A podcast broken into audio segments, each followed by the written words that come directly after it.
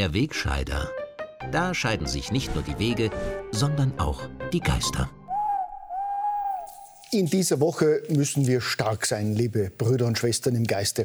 Immer mehr Moskau-treue Putin-Versteher fordern ein Ende der erfolgreichen Russland-Sanktionen. Immer mehr rechte Querulanten behaupten, dass sie sich das Leben nicht mehr leisten können. Und obendrein wird auch die Liste der Corona-Leugner immer länger und prominenter. Während die Angstmacher-Profis der deutschen Ampelregierung und bei uns wenigstens die Experten in der Hauptstadt noch einmal mit aller Macht versuchen, die Menschen zu Maskentragen, Impfen und Kuschen zu nötigen, ist jetzt sogar der juvenile US-Präsident Joe Biden zum Corona-Leugner geworden und hat die Pandemie für beendet erklärt.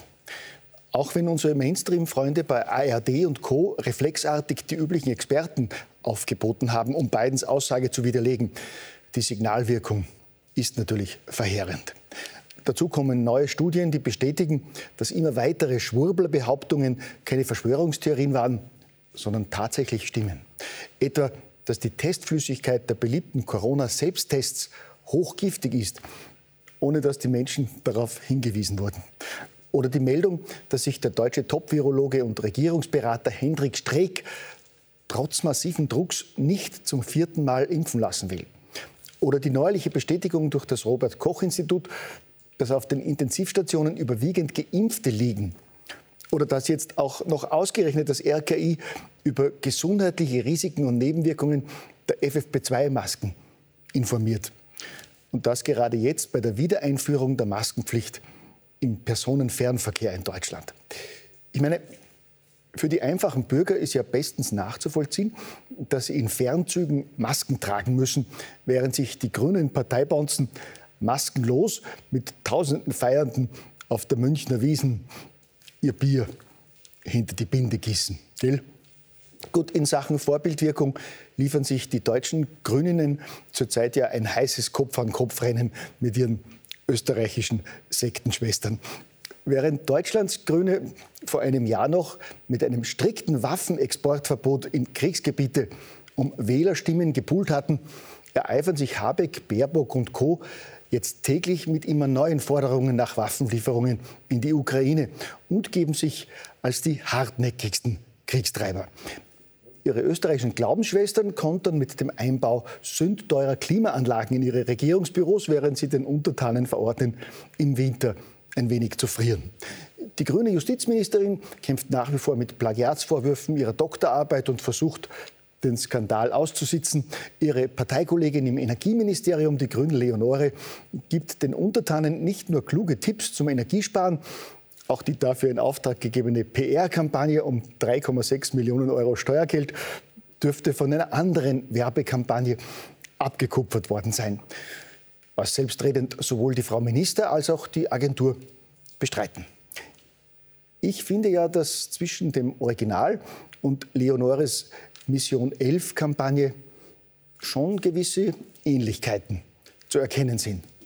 Aber sei es drum, Grüne sind bekanntlich bessere Menschen und als solche sozusagen schon von Amts wegen vorbildhaft in ihrem Tun. Das sieht man ja auch beim amtierenden Bundespräsidenten, der sich gerade der Wiederwahl stellt und dabei stolz auf sein vorbildhaftes Wirken in den vergangenen Jahren verweisen kann.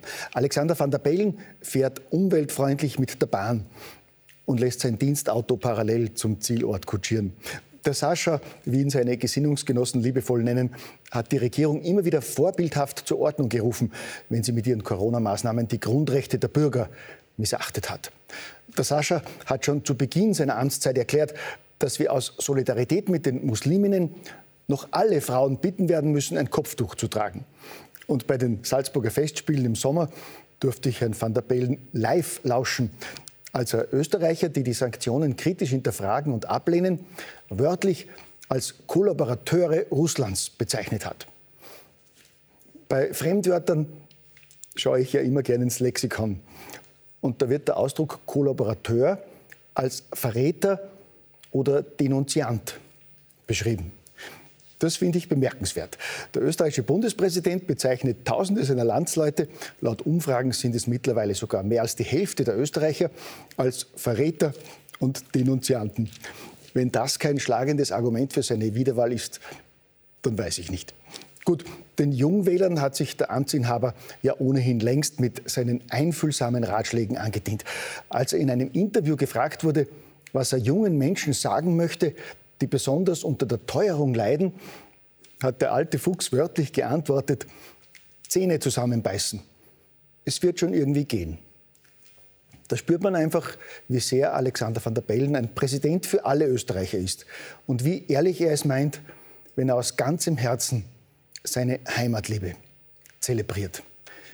Mit diesen Vorzügen kann Van der Bellen auch die mangelnde mediale Unterstützung ausgleichen. Seit Wochen ist ja für jeden Bürger klar zu spüren, dass die Berichterstattung der Mainstream-Medien ganz offensichtlich gegen den Amtsinhaber gerichtet ist und dass sie mit allen zur Verfügung stehenden Mitteln seine sechs Herausforderer pushen.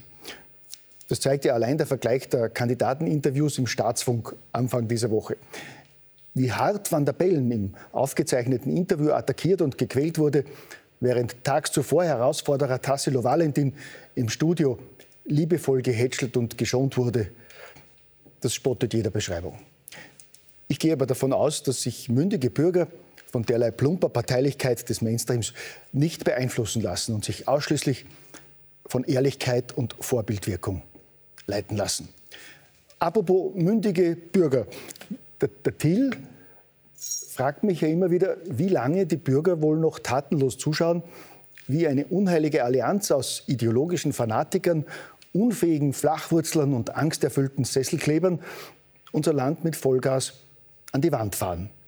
Und damit bringt er mich regelmäßig in die Bredouille. Denn ich staune ja selber von Woche zu Woche, wie leidensfähig unsere Landsleute sind und was noch alles passieren muss, damit der Großteil der Bürger endlich die Stopptaste drückt. Das mag unter anderem an der mangelnden Protestkultur der Österreicher liegen. Ein Teil der Menschen geht hierzulande ja nur auf die Straße, wenn die Gewerkschaft dazu aufruft. Ein anderer Teil ist sich schlicht zu vornehm, zu feig oder zu bequem, seinen Protest öffentlich kundzutun. Und bei all dem hilft natürlich nach wie vor die bewährte Nazi-Keule. Nicht von ungefähr haben Vertreter der herrschenden politischen Kaste in den vergangenen zwei Jahren bewusst in diese Kerbe geschlagen und Hunderttausende friedliche Demonstranten aus allen Lagern und allen Schichten pauschal als rechtsextremen Mob diffamiert.